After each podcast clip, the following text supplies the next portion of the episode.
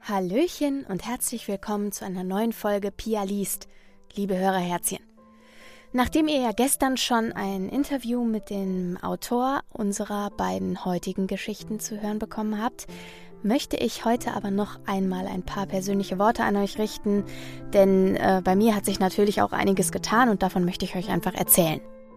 In diesem Monat, im Oktober, der ja noch zwei Tage andauert zum Zeitpunkt dieser Folge, beziehungsweise noch anderthalb, morgen ist Halloween, sind einige Hörbücher erschienen, denen ich wieder meine Stimme leihen durfte. Zum einen, seit dem 15. Oktober hört ihr Black Forest High, ein wunderbares Fantasy-Buch äh, von Nina McKay und zwar überall, wo es Hörbücher gibt. Das heißt, diesmal handelt es sich nicht um ein Audible Original, sondern ein Hörbuch, was in allen Shops vertrieben wird. Ihr könnt es auch bei Spotify hören. Und darin geht es um die junge Seven. Sie ist 17 Jahre alt und kann Geister sehen. Und sie ist auch äh, mit einem Geist befreundet, der von der Black Forest High, einer Geisterseherschule im Schwarzwald in Deutschland, nach Amerika geschickt wurde, um sie zu rekrutieren. Aus verschiedenen Gründen schafft Remy, ihr bester Geisterfreund, es, sie äh, zu dieser Schule oder zu, zu, einem Schulwechsel zu bewegen. Und so zieht sie nach Deutschland und äh, erlebt dann äh, allerlei Abenteuer. Auf der Schule gibt es verschiedene Units, äh, Special Units, unter anderem Medien, Exorzisten, Geisterforscher und Geisterjäger.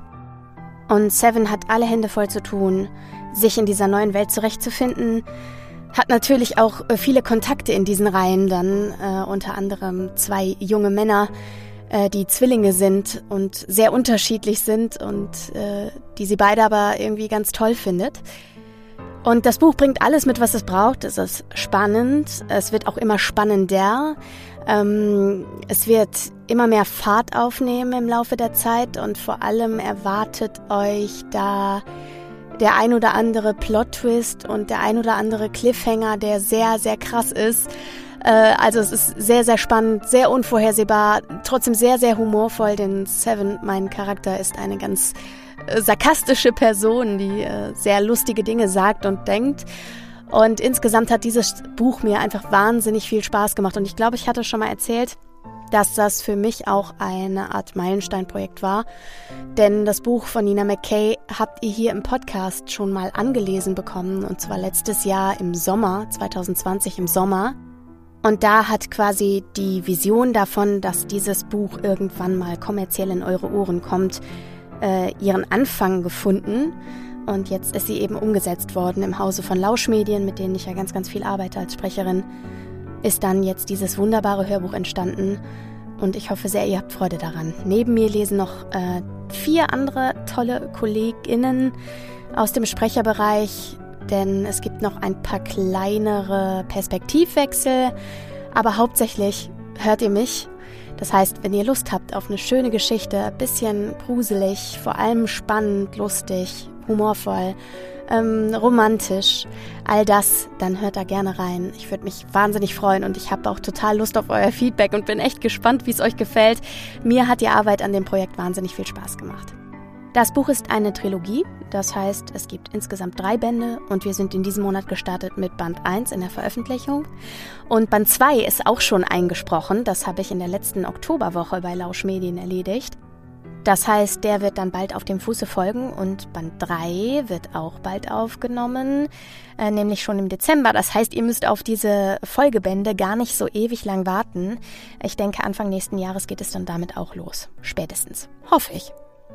Gut, dann gibt es noch ein weiteres Buch und zwar äh, gibt es davon auch zwei Bände, die ich eingelesen habe für Lauschmedien und das ist Magic Academy. Bei Magic Academy, ihr ahnt es schon, handelt es sich auch um eine Schule für Besonderheiten und zwar in diesem Fall eine magische Schule. Und meine Protagonistin in dieser Reihe ist Raya. Raya ist 15 Jahre alt und begibt sich mit ihrem Zwillingsbruder Alex im ersten Band der Reihe auf eine beschwerliche Reise und ein sehr ja anstrengendes Aufnahmejahr in der Magic Academy. Und äh, genau, wenn ihr erfahren möchtet, wie es um Raya steht in der Magic Academy, ob sie zaubern lernt, wen sie da so kennenlernt, ähm, mehr erfahren möchtet über die verbotene Liebe, die ihr da begegnet, dann hört auch da gerne rein. Ich würde mich riesig freuen. Genau.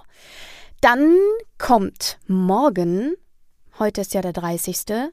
Morgen kommt ein Buch, über das mit euch zu sprechen ich sehr wichtig finde. Dieses Buch ist von Hagen Thiele.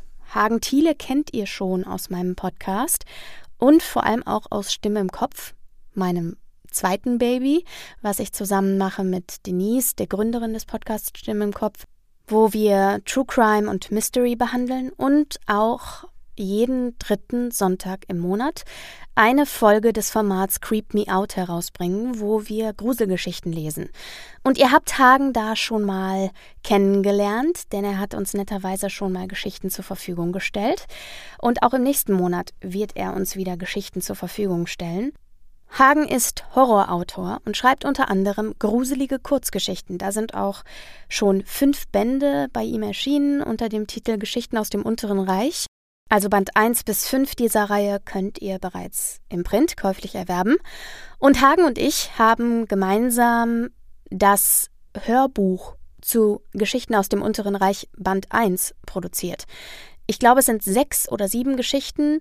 Äh, das heißt, es ist wie eine Art gigantische Creep Me Out Folge oder Pierlis Gruselgeschichten. Äh, ihr könnt zweieinhalb Stunden Gruselgeschichten hören aus der Feder von Hagen Thiele, gesprochen von mir auch ab Halloween, so denn alles gut geht, überall, wo ihr Hörbücher streamen könnt. Genau. So, dann komme ich noch zu meinem üblichen Danke, danke. Ich möchte mich in diesem Monat bedanken bei Elena für ihre Spende via PayPal und auch für eine Spende via PayPal möchte ich mich zum wiederholten Male bedanken bei Christine. Vielen, vielen Dank euch beiden.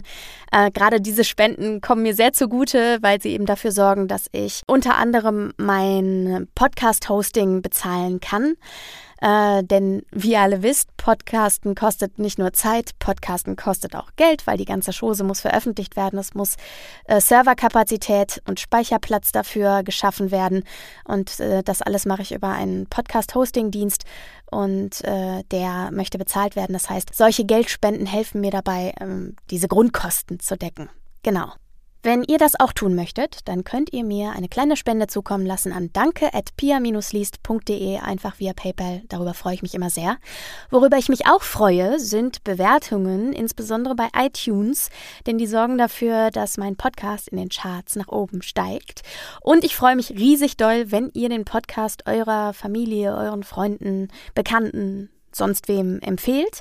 Denn äh, auch steigende Hörerzahlen sorgen natürlich für mehr Sichtbarkeit.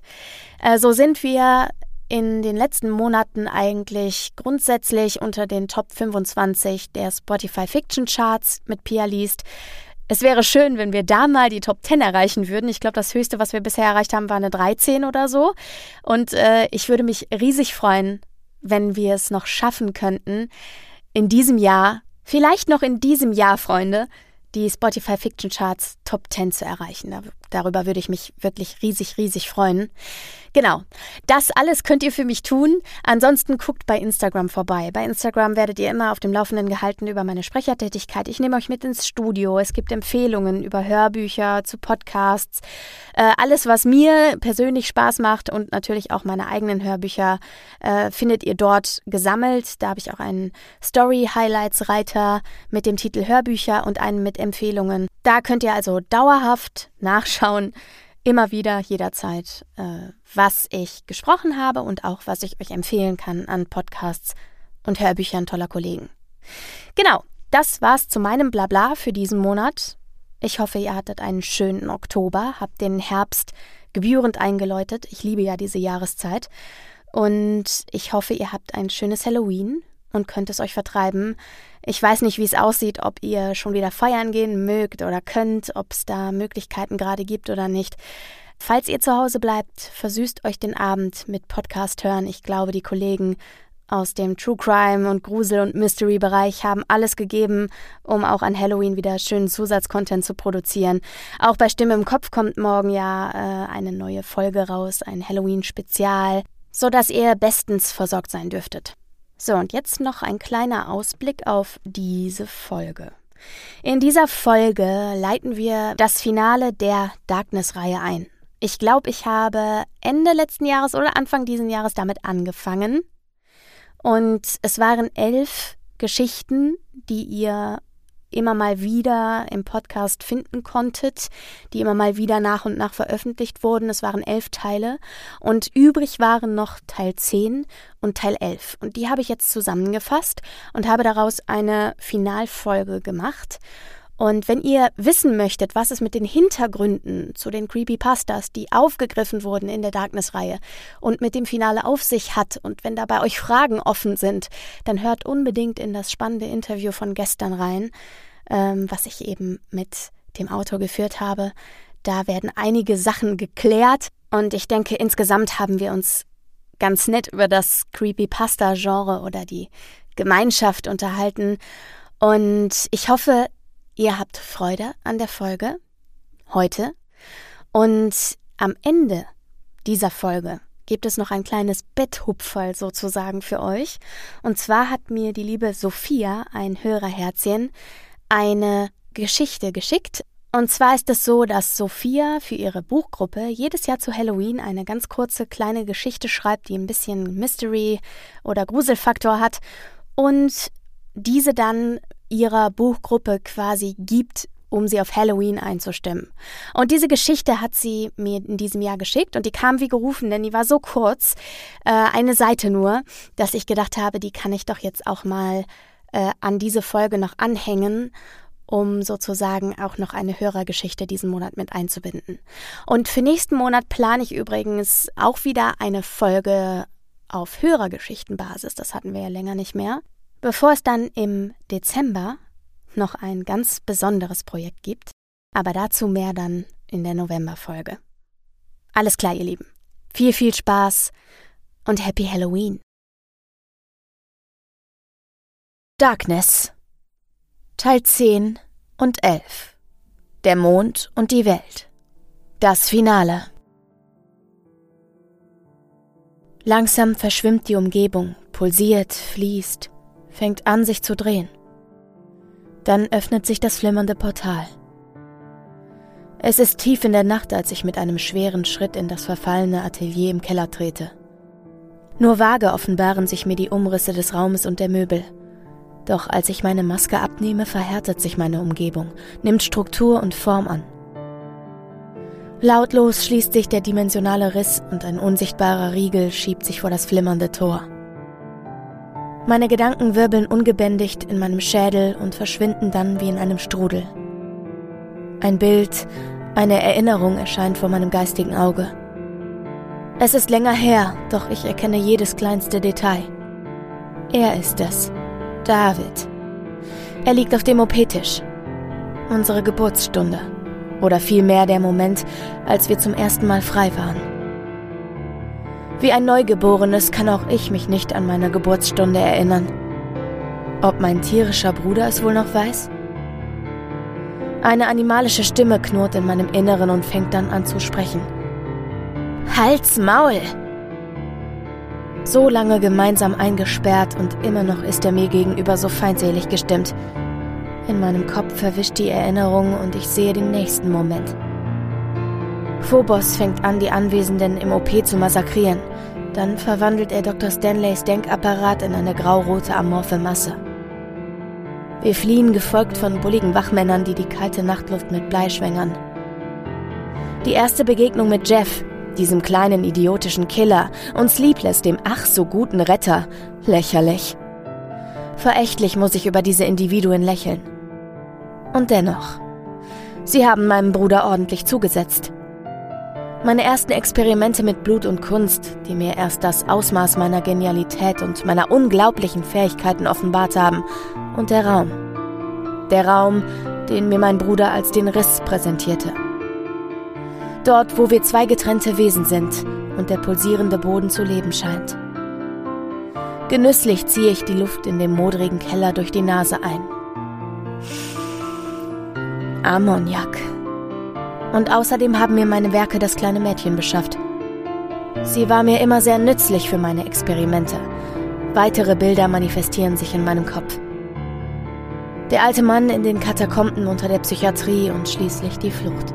Flucht vor den Truppen, dem Alten und vor dem Auge, das mir immer öfter erschienen ist. Weg aus dieser Welt, rein in eine gemalte Welt. Feuerrot, düster, grauenerregend. Und jetzt? Jetzt bin ich zurück. Obwohl kein Fünkchen Licht die Finsternis erhellt, fühle ich mich hier rundum wohl.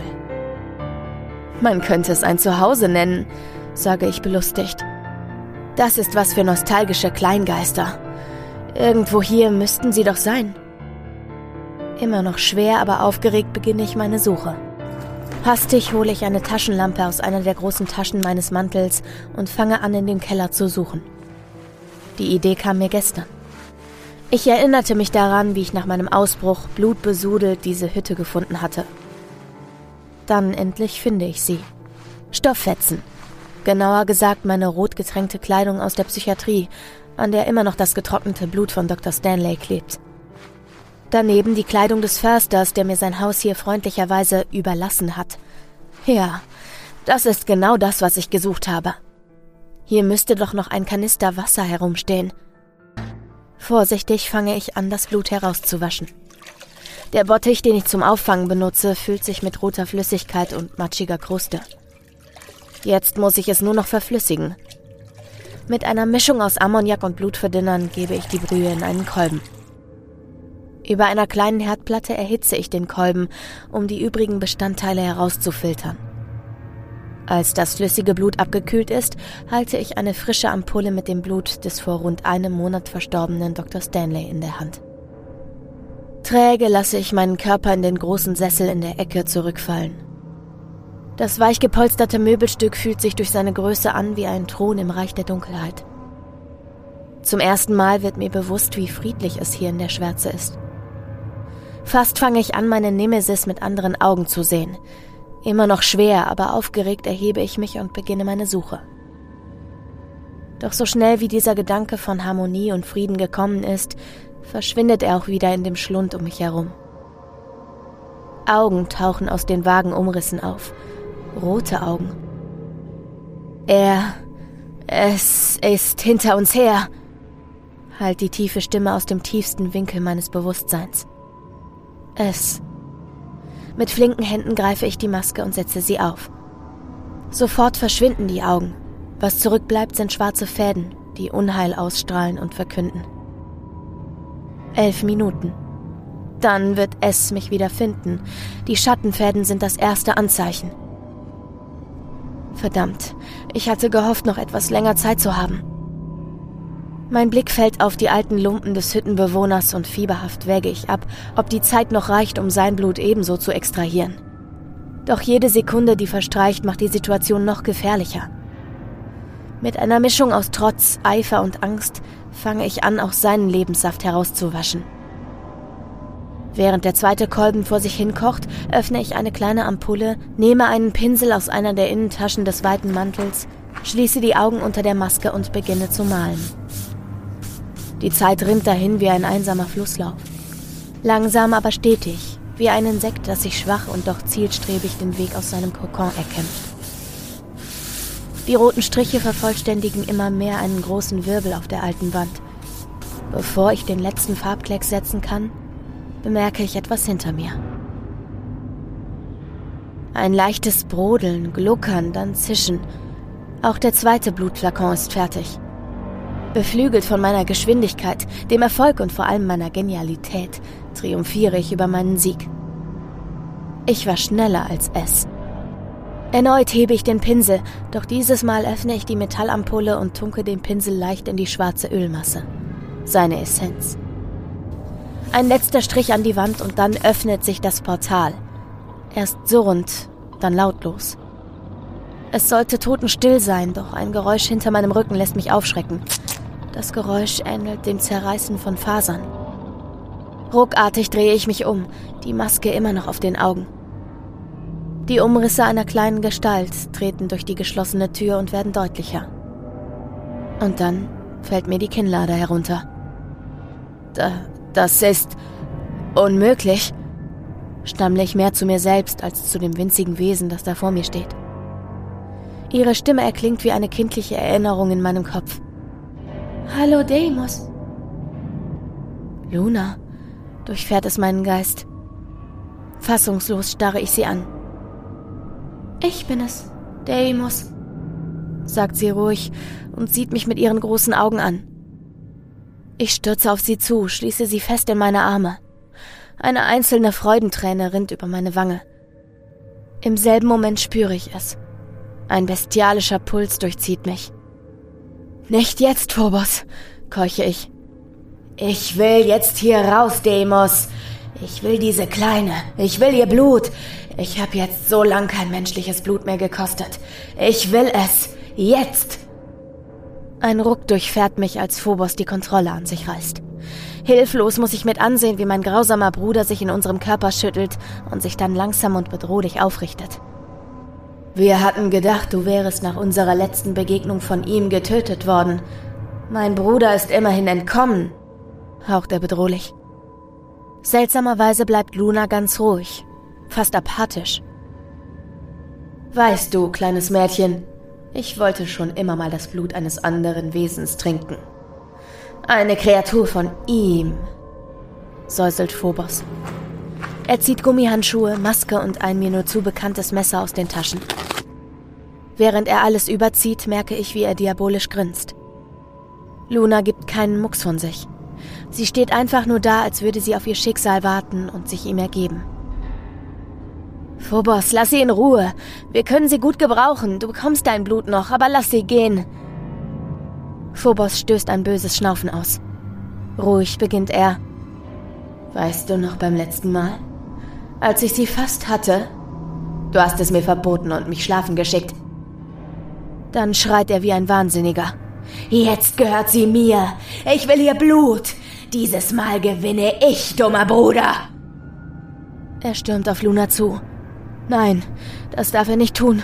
Sie ist das einzige Wesen, das der Dunkle bisher verschont hat. Sie könnte der Schlüssel sein. Phobos, sie könnte uns helfen, ihn zu töten, rufe ich verzweifelt. Ein kläglicher Versuch, ihn mit der mentalen Faust auszuschalten, schlägt fehl. Das Messer in seiner Hand leuchtet in dem roten Licht, das leise aus dem Portal strahlt. Und als der erste Schnitt ihre Kleider und die oberen Hautschichten zerreißt, sagen Luna und Phobos im Chor etwas. Man kann ihn nicht töten. Was? Was meint ihr damit? keuche ich geschockt. Die Situation in dem muffigen Raum scheint wie eingefroren, aus der Zeit gelöst, frei. Fassungslos starrt dieser hirnlose Idiot auf Lunas aufgeschlitzte Brust. Du Vollidiot! schreie ich ihn von innen heraus an. Dann gelingt es mir, Phobos auszunocken. Keuchend stehe ich in der schwarzen Stille. Erst nach ein paar Sekunden komme ich im Moment an. Luna, geht es dir gut? Bist du verletzt? presse ich erschöpft hervor. Sie schweigt, lächelnd. Luna? Was ist mit dir? stammle ich. Und dann wird es noch viel stiller.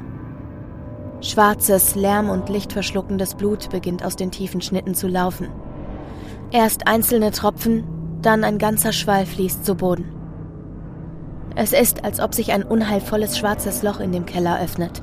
Das rote Licht des Portals krümmt sich, wird zu Luna gesaugt. Verdammt, durchfährt es mich.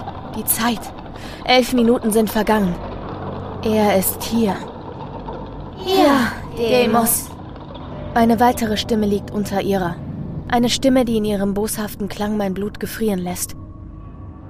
Er ist zurück, nur euretwegen. Das schwarze Blut steigt an ihr herauf, bedeckt sie und wächst über ihr zu einer Kreatur zusammen. Darkness. Ein widerliches Lachen erklingt aus seinem Schlund. Demos, Demos, Demos, dass du noch einmal auf denselben schmutzigen Trick hereinfällst, grunzt es belustigt. Dein Bruder hat es geahnt, aber dieses debile Tier konnte dem Trick genauso wenig widerstehen wie du. Gekränkt, mit meinem Bruder auf eine Stufe gestellt worden zu sein und noch viel mehr in Furcht vor diesem Wesen, versuche ich einen Plan auszutüfteln, während ich Darkness ablenke. Ich hätte es mir denken können. So ein dilettantischer und offensichtlicher Plan kann ja nur von dir kommen, Darkness. Verächtlich spucke ich diese letzten Worte aus. Oder wie soll man dich nennen? Für einen kurzen Moment starren mich diese roten Augen aus der Finsternis einfach nur an. Durchdringen mich, durchziehen mich, durchbohren mich. Dann lacht der Schöpfer. ich bin beeindruckt. Was? Hat es wirklich gerade gesagt, was ich glaube verstanden zu haben? Ja, du hast richtig gehört. Du scheinst dich immerhin etwas mit deinem Selbst und deinem Schöpfer beschäftigt zu haben. Meine anderen Kinder sind dumm geboren, geblieben, gefallen. Fieberhaft überlege ich, wie ich ihm entkommen könnte. Kämpfen ist keine Alternative. Selbst wenn ich das Blut der Wesen benutze und mir ihre Kräfte aneigne, würde ich kaum eine Chance gegen den Dunklen haben. Mein Blick fällt auf eine Ampulle, in der sich grün-lumineszente Flüssigkeit befindet. Das Blut eines Wesens aus einer anderen Dimension. Ein Wesen, das nicht seine unheilvolle, grausame Brut ist. Ich habe gehört, gesehen, was du mit den anderen gemacht hast. Nicht sehr nett, aber ich habe mir gedacht, dass ich früher oder später auch. Kurz muss ich lachen, dann fahre ich herablassend fort. Meinem Schöpfer gegenübertreten würde. Langsam wandert meine Hand zu der Ampulle mit dem kosmischen Blut darin. Du glaubst doch wohl nicht, dass ich keinen Plan hätte, mich hierher in die gefährlichste aller Welten begebe ohne eine Strategie? frage ich das schwarze Wesen. Leise öffne ich den Verschluss des kleinen Gefäßes hinter meinem Rücken. Darkness ist ungewöhnlich still. Die roten Augen fixieren mich einfach. Dann fühle ich, wie die dickflüssige Substanz über meine Hände rinnt, meine Haut bedeckt und dann die Energie, die von ihr ausgeht. Ich nehme meinen ganzen Mut zusammen und greife an. Im Bruchteil einer Sekunde erlange ich die Kräfte des dimensionalen Wesens. Und gleichzeitig höre ich zwei Stimmen in meinem Kopf. Die eine ist die meines Bruders und sie schreit, Deimos, er weiß es! Die zweite ist die meines übermächtigen Gegners. Ich hätte mehr von dir erwartet. Meinst du, dass ich deine Gedanken nicht vor mir sehe? Die nächsten Sekunden laufen in lähmender Zeitlupe ab. Meine Hand glüht grün, geladen vor einer Energie, die nicht von dieser Welt ist. Ich schlage zu und das Wesen zerfasert, als die Energie in meinem Arm in einer Strahlenexplosion freigesetzt wird. Die roten Augen verziehen sich schmerzverzerrt. Die Finsternis implodiert in einer furchtbaren Sekunde. Doch noch bin ich nicht sicher. Schnell greife ich den Pinsel, tunke ihn in eine Ampulle mit meinem Blut und in die schwarze Essenz. Mit der Farbe male ich ein Siegel auf den Boden. Die Schattenpartikel, die nur durch die Maske erkennbar sind, lösen sich in der Luft auf. Ein tiefes, erschöpftes Seufzen entfährt meiner trockenen Kehle, dann packe ich meine Utensilien ein, wende mich noch einmal um und verlasse diesen Raum zum letzten Mal. Als meine Hand das Portal berührt, leuchten meine Hände und das Portal selbst grün auf. Es wird mich in die Dimension des Wesens bringen, wo ich vor dem finsteren Schöpfer sicher bin. Vorsichtig schreite ich in das Tor hinein und merke, wie mein Körper gekrümmt wird, durch die Zwischenwelt gleitet und ich in einer anderen Dimension heraustrete. Ein leichter Sog zieht noch immer an mir, als ich vor dem Portal stehe. Der Boden pulsiert und ein stechender Geruch steigt mir in die Nase. Ammoniak. Er beißt und brennt in den Augen, doch mittlerweile habe ich mich daran gewöhnt. Ich setze meine Maske ab und das Tor in unsere Welt schließt sich. Ich verstaue meine Maske wieder in einer der Taschen. Als mein Kopf sich hebt und ich die schreckliche Dimension sehe, durchfährt mich ein unglaublicher Schrecken. Der fleischgraue, pulsierende Boden, der sonst eine endlose Steinsteppe war, ist zerrüttet. Risse zerreißen den Boden kilometerweit. Diese riesenhaften Kreaturen, die Phobos und ich damals im Riss sahen, die ich hier wieder traf und deren Blut ich genutzt habe, um hierher zu gelangen, liegen tot, zerfetzt, grausam hingerichtet in den Trümmern. Das lumineszente Blut fließt aus den Kadavern und taucht die bizarre Welt in ein schauriges Giftgrün. Instinktiv begreife ich, weiß ich, was hier geschehen ist. Darkness war schneller als ich. Im selben Moment öffnet sich ein Portal hinter mir und ehe ich weiß, wie mir geschieht, sehe ich zwei schwarze Klauen, die sich um meinen Körper legen. Ein dunkler Streif zieht an mir vorbei. Vor meinen Augen bildet sich die Robe und das Gesicht aus Schatten. Die roten Augen tauchen vor mir aus dem schwarzen Rauch und der Mund fängt an zu sprechen.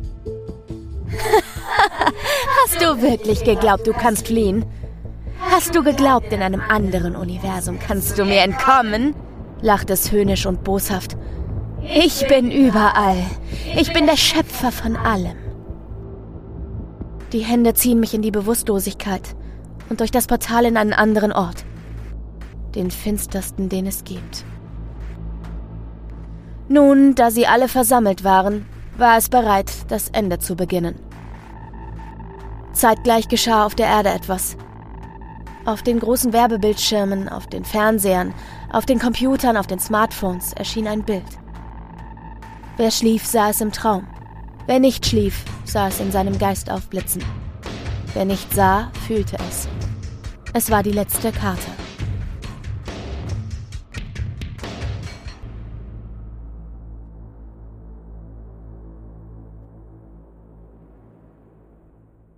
Irgendwo in einer anderen Welt schwebt eine Plattform mitten im endlosen Nichts. Neun Kreaturen liegen in einem Kreis auf dem Boden, in der Mitte der Formation. Umringt von seltsamen Gebilden, fast schon eingeschlossen und dennoch werden sie beobachtet. Der Erste, der seine kalten Augen öffnet und seinen Kopf hebt, ist der Narr. Der monochrome Albtraum aller Kinder sieht sich verwirrt um, richtet sich langsam auf – über seinem zotteligen Kopf wirbelt Finsternis in tiefer Schwärze. Kein Himmel, nur eine ölig schimmernde dunkle Masse. Ab und zu öffnen sich ovale Schlitze in der Umgebung wie ein Tor zu einer anderen Welt. Hinter ihnen kommt ein stechendes Rot zum Vorschein. Dann entstehen Ringe wie kleine Wellen, die ein Tropfen schlägt, wenn er in eine Pfütze fällt. Doch sie bleiben bestehen, so dass sich auf ihnen kleine Punkte mit Schweifen bilden. Immer mehr, immer weiter, konzentrisch, bis sie in der Mitte angekommen sind und die Pupille sich öffnet. Ein leises Was zum Teufel? entfährt der dunklen Kehle. In dem Kreis richtet sich ein weiterer Körper auf. Die junge Frau sieht sich um und stößt einen schrillen Schrei aus, als sie ihren völlig intakten Körper sieht. Mein Arm. Er ist geheilt. Er besteht aus Fleisch stammelt sie und krempelt hektisch ihr Oberteil hoch. Auch die Metallplatten, die die Ausbreitungsherde der nekrotisierenden Fasziitis ersetzen, sind verschwunden. Unter völliger Verblüffung betastet sie die warme Haut, die den kalten Stahl verdrängt hat. Der Nare dreht sich zur Mutter um und sieht das andere Wesen mit einem Ausdruck an, der Verachtung, Verwirrtheit und Verwunderung ausdrückt. Von dem Schrei geweckt erheben sich nun zwei weitere Kreaturen aus dem Kreis. Es sind der Herrscher, mit den verschiedenfarbigen Augen und der Triumphwagen mit der blauen Maske. Der Retter der Kinder steht auf, klopft sich seinen langen Mantel ab und fängt an, seine Hände ungläubig zu betrachten. Dann fasst er sich ins Gesicht an seine Augen, die er glaubt verloren zu haben. Als der Herrscher die junge Frau sieht, stößt auch er einen verblüfften Schrei aus. Sunny! Die Mutter dreht sich zu ihm um. Die anderen beiden Kreaturen sehen unbeteiligt zu. Sleepless? Was, was ist geschehen? beginnt sie verwirrt. Während die schwarze Suppe aus den Augenlöchern der blauen Maske tropft, betrachtet der Triumphwagen die Szenerie interessiert. Wo zum Teufel bin ich hier? fragt nun eine weitere Gestalt und richtet sich auf. Die Erwachten drehen sich zur Gerechtigkeit um. Plötzlich steht eine große Gestalt in einem pechschwarzen Anzug neben der kleinen Gruppe. Alle Blicke richten sich auf den Eremiten. Seine Stimme erklingt in ihren Köpfen.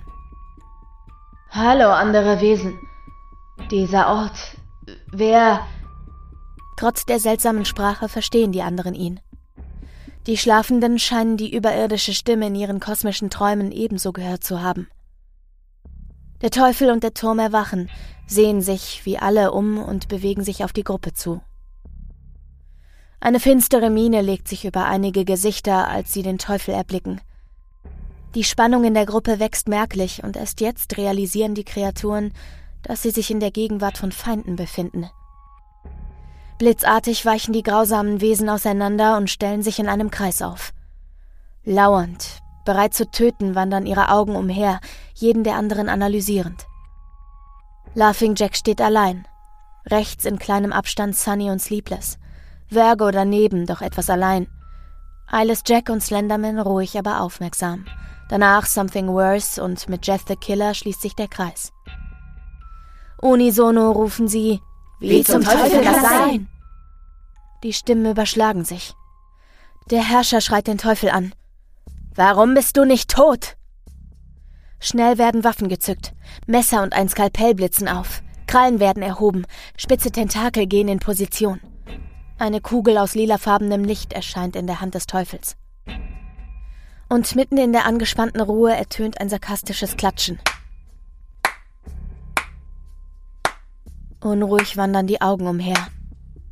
Hinter dem Kreis steht eine weitere Kreatur. Der Mond. Sehr gut. Zerfleischt euch gegenseitig, beginnt er mit spürbarer Verachtung für die anderen in seiner Stimme. Dann haben wir gar keine Chance mehr hier herauszukommen. Er wird noch leichteres Spiel haben. Langsam lösen sich die Wesen und drehen sich zum Mond um. Du bist dieser Penner, der mir mein Messer weggenommen hat. Ich habe dich getötet. Wie kannst du noch am Leben sein? kreischt Jeff. Ich habe mich mit meinen künstlerischen Fähigkeiten selbst wieder zusammengesetzt und regeneriert, entgegnet Deimos dem lächelnden Killer spöttisch.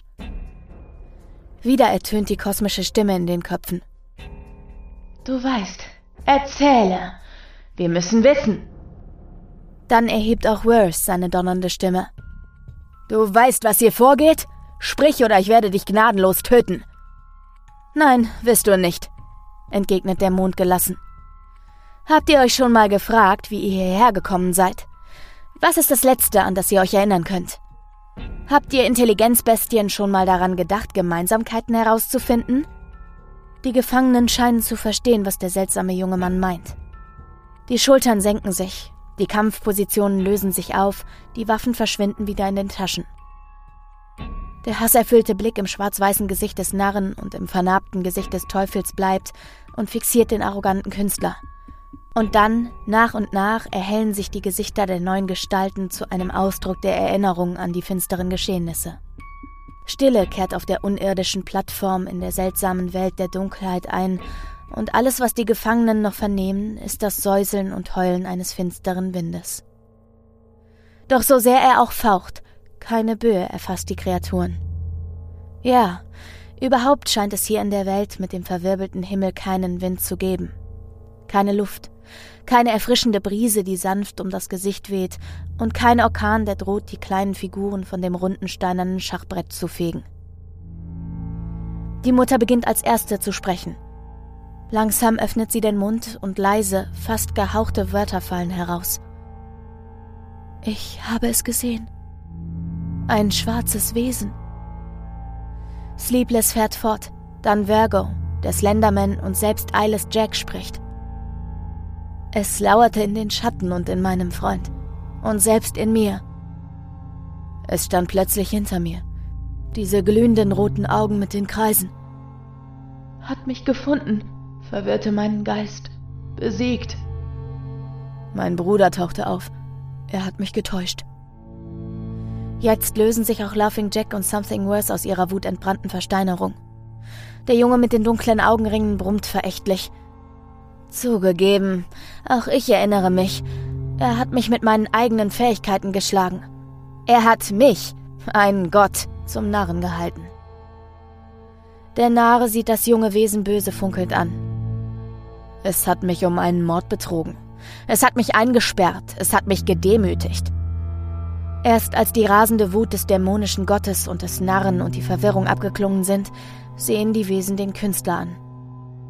Dieser sitzt mit gekreuzten Beinen auf einem kleinen Stein. Hey Loki! ruft die Gerechtigkeit durch die weiße Maske, die sich seinen Bewegungen anpasst. Was ist mit dir? Du musst dieses Wesen, unseren Peiniger, doch auch getroffen haben, wenn du so viel über ihn weißt. Die Nase in Richtung des rot-schwarz gefleckten Ölfilms, der den Himmel ziert, gereckt, lächelt der junge Mann den makabren Moderator an. Sein Blick ist durchdringend, hämisch und arrogant. Tatsächlich habe auch ich ihn getroffen. Das hast du gut erkannt, Jamie Oliver, entgegnet Deimos höhnisch. Aber im Gegensatz zu euch habe ich meine Zeit nicht dafür verschwendet, harmlose Leute zu töten. Während ihr den Trieben nachgegangen seid, die er euch eingepflanzt hat, konnte ich meinen Bruder, der diese äußerst primitiven Verhaltensweisen von ihm geerbt hat, ausschalten und mich somit auf meine Kunst fokussieren. Nach einer kurzen Pause fügte er leiser und unsicherer hinzu. Und Informationen sammeln. Jetzt ergreift auch der Herrscher das Wort. Ruhig und neutral versucht er die Kontrolle über die Situation zu gewinnen. Also, wie es scheint, stecken wir alle zusammen in der Scheiße. Wir haben wohl keine andere Wahl, als zusammenzuarbeiten und... Er nickt widerwillig in die Richtung des Künstlers, der die Szene immer noch belustigt beobachtet, dem da zuzuhören, was er zu sagen hat. Plötzlich steht die riesenhafte Kreatur vor dem jungen Künstler. Von den Teleportationsfähigkeiten des Slendermans verblüfft weicht der Mond zurück. Sprich. Teile Informationen. Wir hören und folgen. Widerwillig zustimmendes Gemurmel kommt von den anderen. Nach und nach versammeln sich die Kreaturen um Deimos herum und er beginnt zu erzählen, wie ein weiser alter Mann. Vermutlich seid ihr, genau wie ich, ein Produkt dieses Wesens, das uns hierher gebracht hat. Es ist ein sehr altes und sehr mächtiges Wesen. Ein Gott? Platzt es zornig kreischend aus dem teuflischen Wesen heraus. Nach und nach verhallt das Echo des lauten Ausrufs. Nicht wie ein echtes Geräusch, laut und schallend. Die Finsternis scheint auf dieser Plattform alles zu verschlucken und zu dämpfen, sondern wie ein Widerhall der Worte in den Köpfen der Verdammten. Stille kehrt in der finster transzendenten Welt ein. Unheilvolles Schweigen breitet sich über den Kreaturen und immer weiter über die Plattform aus. Einzig der Junge, in dessen Körper der Teufel wohnt, steht da, mit geballten Fäusten und vor Wut schnaubend. Halt dein Maul, du Windbeutel, entgegnet ihm Deimos in seinem typisch überheblichen Tonfall. Du wurdest auch von ihm besiegt. Als Something Worse endlich nachgibt und sich, wenn auch nur schwer, beruhigt, fährt der Künstler fort. Fangen wir mal von vorne an. Ich habe herausgefunden, dass im 18. Jahrhundert ein Engel einem Kind einen Spielgefährten geschenkt hat. Einen lustigen Clown, der sich mit dem Kind zusammen veränderte. Nach und nach wurde der Junge zu einem psychopathischen, sadistischen Mörder und dasselbe geschah mit seinem Freund. Aber diese Entwicklung war nicht im geringsten zufällig. Der Engel war kein Helfer, sondern ein Monster. Es war Darkness. Bei diesem Namen zucken ausnahmslos alle Anwesenden zusammen. Schmerz und Erinnerung durchzucken die gefangenen Körper. Er hat alles in die richtige Richtung gelenkt, um aus dem Kind einen Psychopathen und aus dem Freund ein blutrünstiges, brutales, durch und durch böses Wesen zu machen. Alle Augen sind auf den Narren gerichtet. Dann beginnt er emotionslos zu sprechen. Es es hat mir alles gesagt, bevor es mich in meine Box gesperrt hat. Ich war nur eine Art Experiment. Es hat alles um mich herum manipuliert. Isaac und seine Eltern, die Situationen und mich selbst. Jetzt verstehen auch die anderen Opfer des dunklen Wesens. Sleepless meldet sich zu Wort. Es hat auch mir gesagt, was es getan hat.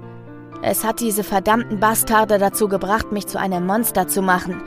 Es hat dafür gesorgt, dass das Beptus-Virus hergestellt und ich damit infiziert wurde. Immer häufiger hört man jetzt ein trockenes, ängstliches Schlucken. Es hat meine Mutter dazu gebracht, mich im dunklen Keller in seinem Reich einzusperren und mich zu foltern, bricht es aus der Gerechtigkeit heraus. Tränen fallen auf den schwarzen Anzug und die rote Krawatte. Es hat mich wahnsinnig gemacht, mich dazu gebracht, Planeten zu vernichten, andere Kreaturen zu versklaven und hat mich dann einfach zurückgelassen, schnaubt der Teufel mit den dunklen Augenringen. Eine traurige Gewissheit breitet sich unter den Anwesenden aus.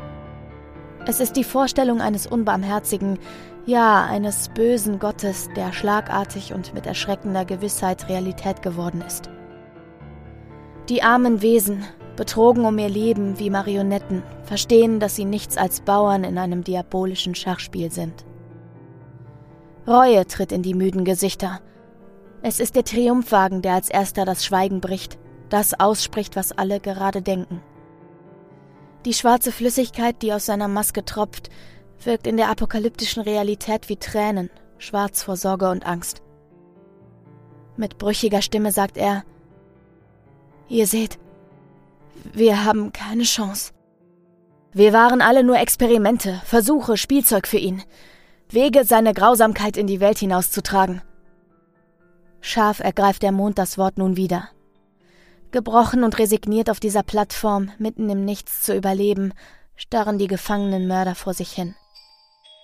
Die Verzweiflung in ihnen verzerrt sie langsam. Es ist ein Gefühl, das sie seit langer Zeit zum ersten Mal wieder fühlen. Jeder einzelne von ihnen.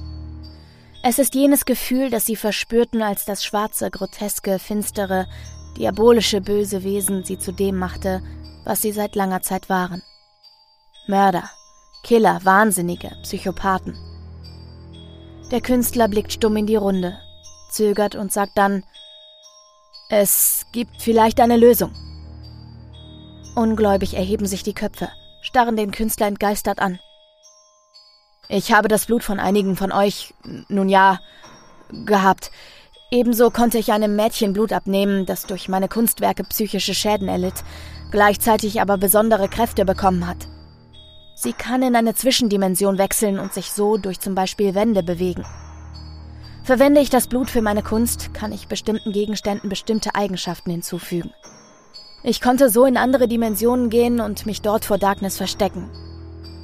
Unser Blut? Faucht Laughing Jack. Nun, nicht von euch allen. Zum Beispiel konnte ich dem da, er sieht zum Herrscher, die Fähigkeit nehmen, mich wahrzunehmen. Ich habe eine kleine Figur aus Lehm gemacht, ein paar Tropfen seines Bluts in der Puppe versiegelt und dann seine Augen ausradiert. Ungläubig und wütend zugleich sieht Sleepless Deimos an. Ich kenn dich nicht, hab dich nie gesehen. Was redest du hier für eine Scheiße zusammen? schreit der Mann mit den verschiedenen Augen. Blitzschnell zückt er ein Skalpell und hält es seinem Kontrahenten an die Halsschlagader. Sag das noch einmal und ich schlitz dich auf, du Bastard!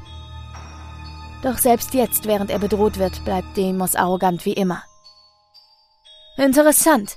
Du hast vermutlich keine Ahnung davon, dass mein Bruder dich schon einmal fast ermordet und sich an dir gütlich getan hätte. Die Gerechtigkeit steht hinter Sleepless und zieht ihn vorsichtig vom Mond weg. Lass das. Wir kommen hier sonst nie heraus. Nach langem Schweigen erklingt wieder die Stimme des schlanken Riesen. Hast ihn beinahe getötet. Doch keine Erinnerung. Wie kann das sein? Auch das immer lächelnde Fratzengesicht meldet sich jetzt zu Wort. Dieses Ding, es hat etwas zu mir gesagt, bevor es mich hierher gebracht hat. Ich kann mich nicht recht erinnern.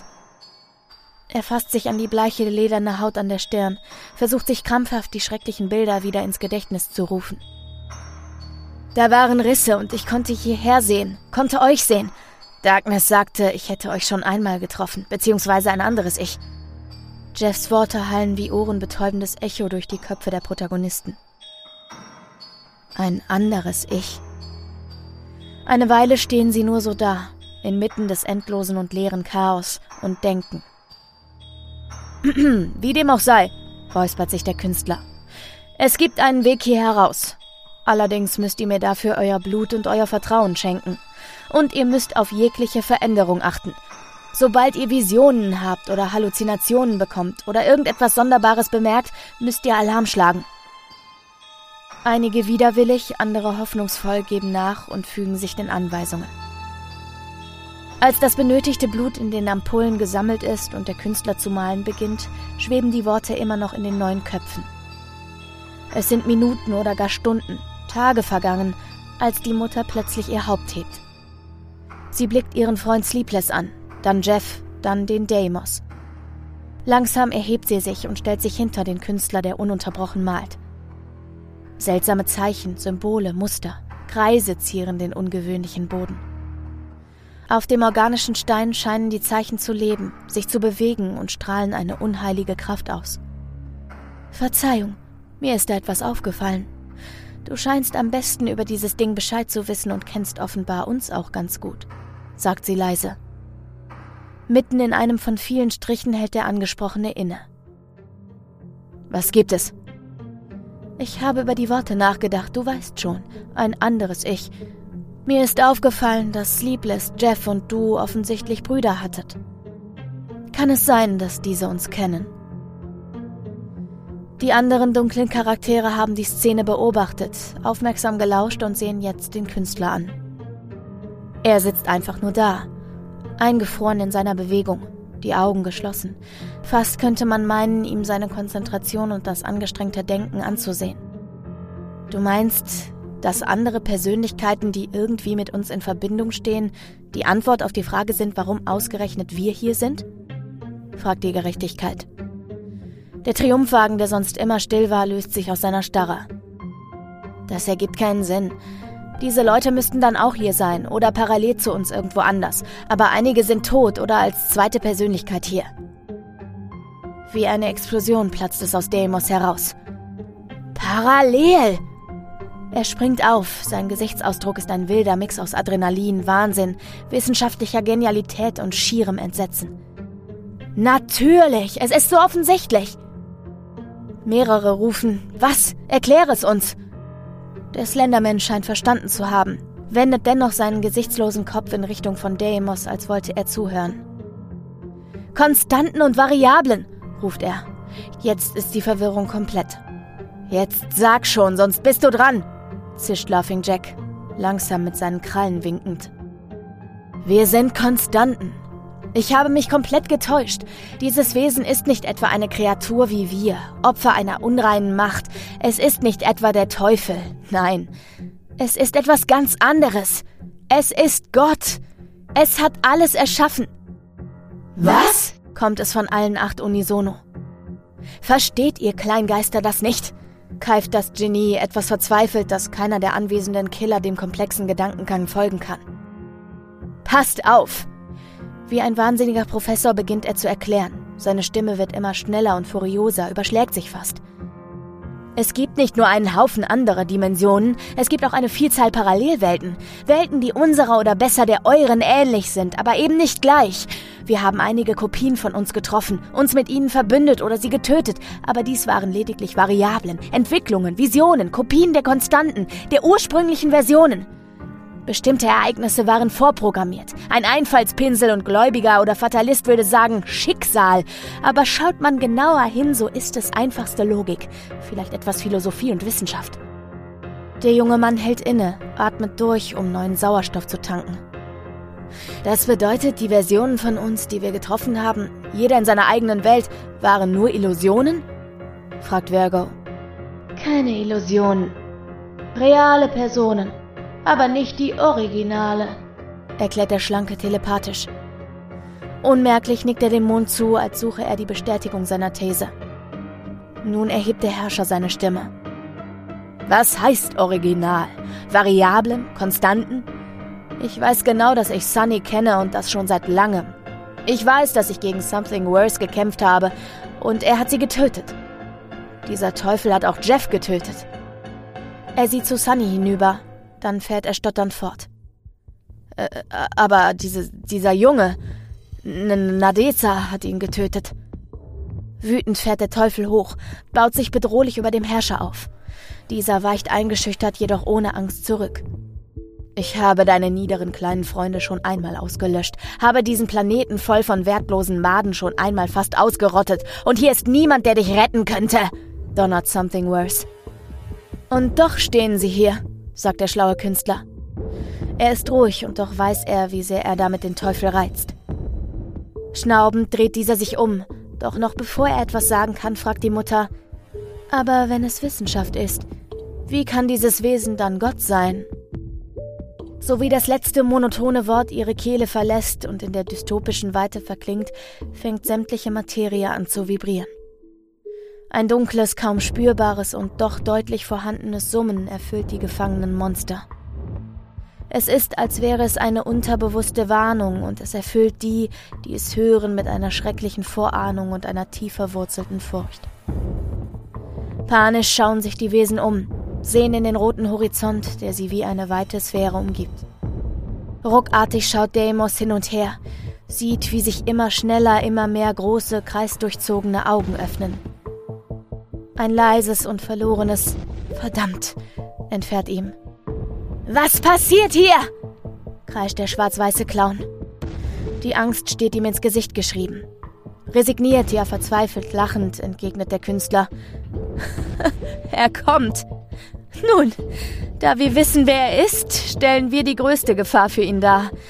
Warum auch immer er uns hier versammelt hat, er hat es geplant. Und das kann nichts Gutes bedeuten. Kurz friert er ein, überlegt, wühlt dann in den tiefen Taschen seines Mantels und zieht Spritzen heraus. Mit der anderen Hand reißt er etwas Stoff von seiner Kleidung ab. Wir haben nicht viel Zeit. Ich brauche von euch allen etwas Blut, um ein Portal zu erschaffen. Das könnte die einzige Möglichkeit sein, von hier zu verschwinden. Deimos wirft die Spritzen den anderen zu, die sofort anfangen, Blut aus ihren Armen zu entnehmen. Zur Mutter gewandt erklärt er, dieses Wesen hat nicht nur die Welt geschaffen und nicht nur das Universum, sondern alles.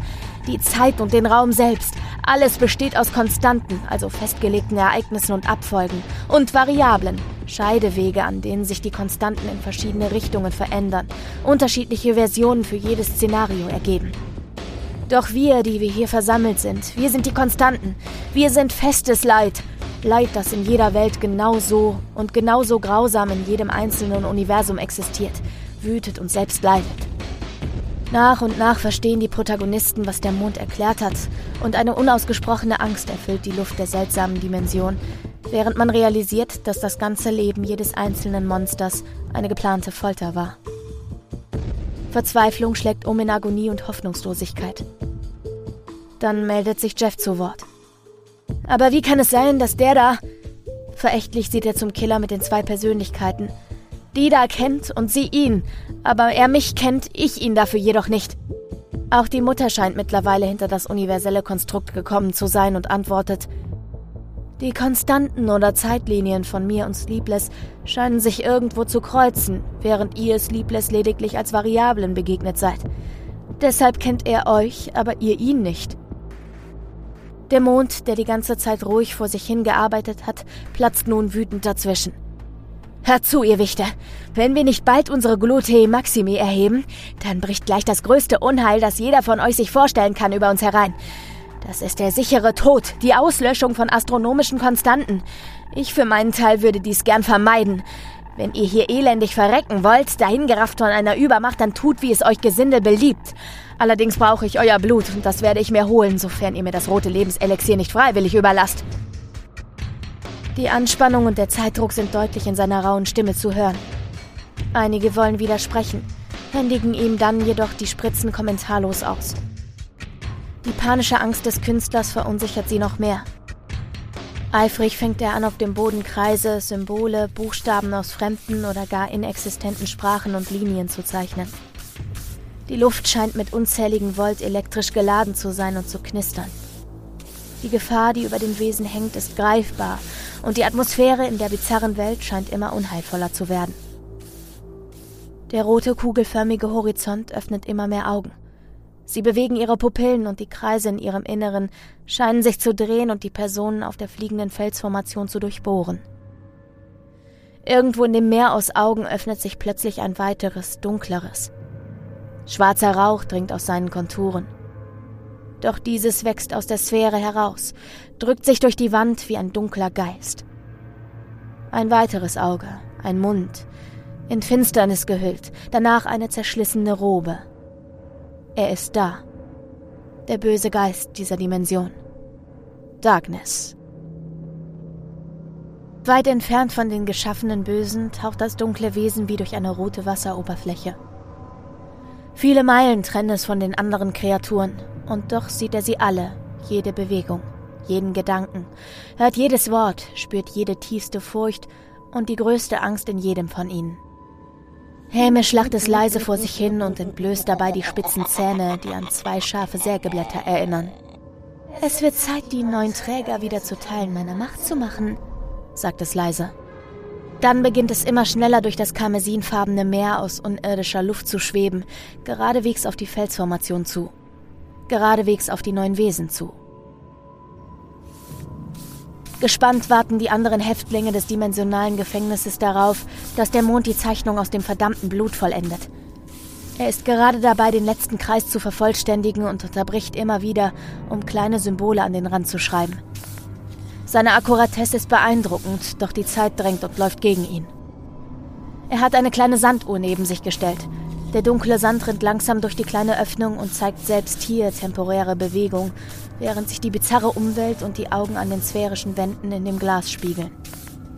Bist du mal endlich fertig? knurrt Something Worse ungeduldig. Er muss sein Temperament sehr zurückhalten, denn mittlerweile hat selbst er große Angst vor dem, was dort hinter den Augen in der Dunkelheit lauert. Nein, nicht was in der Dunkelheit lauert. Die Dunkelheit selbst, die dort wie ein unheilvolles Omen lauert. Die Dunkelheit, die sie alle hierher brachte. Die Dunkelheit, die sie erschuf. Die Dunkelheit, die sich auszubreiten scheint und immer näher kommt. Im selben Moment bemerkt auch der Turm die Wand aus undurchdringlicher Schwärze, die sich auf sie zubewegt. Wie eine schrumpfende Kugel scheint sie die Monster von allen Seiten immer mehr einzuengen. Sag mal, seht ihr auch diese Rauchwolken? Nun blicken sie alle auf. Selbst der Künstler, der auf dem steinigen Untergrund sitzt, sieht von seinem Gemälde auf. Das kann nichts Gutes bedeuten, haucht der Herrscher ängstlich. Schnell nimmt Deimos die Malerei wieder auf, doch er wird wieder abgelenkt. Er schaut hoch, malt jedoch weiter. Seht mal, ruft der Narr. Er zieht eine Spielkarte aus einer seiner Taschen. Darauf ist ein Clown abgebildet. Ein fürchterlicher, monochromer Clown mit langen Krallen. Darüber stehen zwei Worte. Der Narr. Was zum Teufel ist das? fragt die Gerechtigkeit verunsichert. Auch ich habe eine, sagt Eilis Jack durch seine Maske. Er hält eine Karte mit den Worten der Triumphwagen in die Runde. Jetzt fassen alle anderen auch in ihre Taschen und ziehen Karten hervor. Der Narr, die Mutter, der Herrscher, der Triumphwagen, die Gerechtigkeit, der Eremit, der Teufel, der Turm. Das Portal ist nun vollendet. Es sieht beinahe so aus wie die kreisdurchzogenen Augen, die auf sie herunterstarren. Nun liest auch der Künstler vor. Der Mond. Er blickt auf die Uhr und erstarrt. Die winzigen Sandkörnchen fallen nicht mehr. Sie schweben nach oben. Und dann geschieht es. Langsam steigt ein Wesen aus den Kreisen auf dem Boden empor. Wie ein Speer, der sich in die Herzen bohrt und eine unglaubliche Angst freisetzt. Die Wesen schnappen nach Luft, springen zurück, starren entsetzt auf das Ding. Es steigt weiter, hinauf über ihre Köpfe, beginnt dann zu sprechen. Meine Kinder, endlich seid ihr zurückgekehrt. Keiner traut sich etwas zu sagen. Der Respekt vor diesem Wesen ist einfach zu groß. Die roten Augen glühen und drehen sich, hypnotisieren. Eine Zeit lang starren sich die beiden Seiten regungslos an.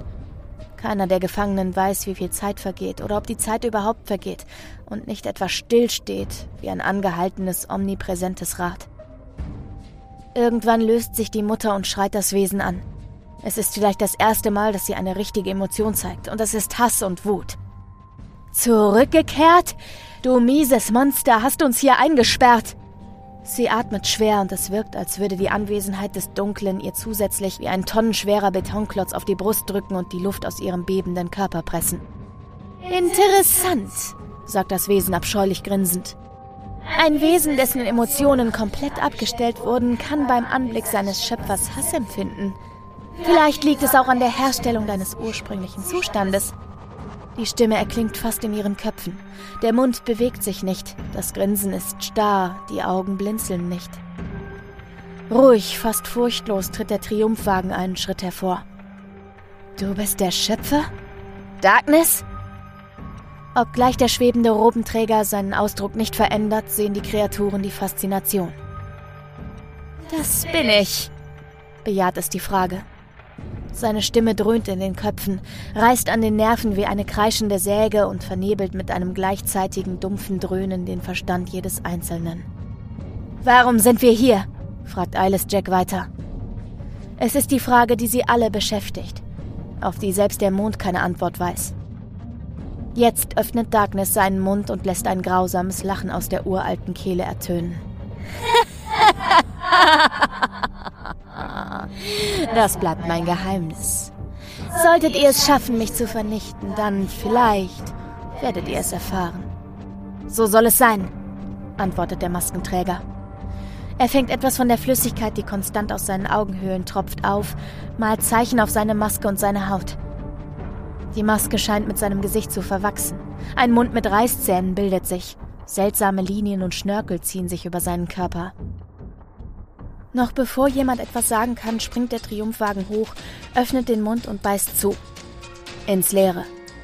Der finstere Meister ist spurlos verschwunden und das innerhalb eines flüchtigen Blinzelns. Verwirrt sehen sich die Wesen um. Wie ein Raubtier scannt der Maskierte die Umgebung. Dann ertönt ein spitzer Schrei. Mitten in der Menge steht das Wesen. Jetzt sind alle Kreaturen alarmiert. Der Kampf beginnt. Innerhalb kürzester Zeit verteilen sich alle auf der Plattform um das schwarze Ding herum. Wieder ist es der Triumphwagen, der sich als erster vortraut. Du hast meine Eltern vergiftet. Du hast meinen Bruder getötet. Du hast mich zu dem hier gemacht. Dafür wirst du büßen. schreit er und stürmt los.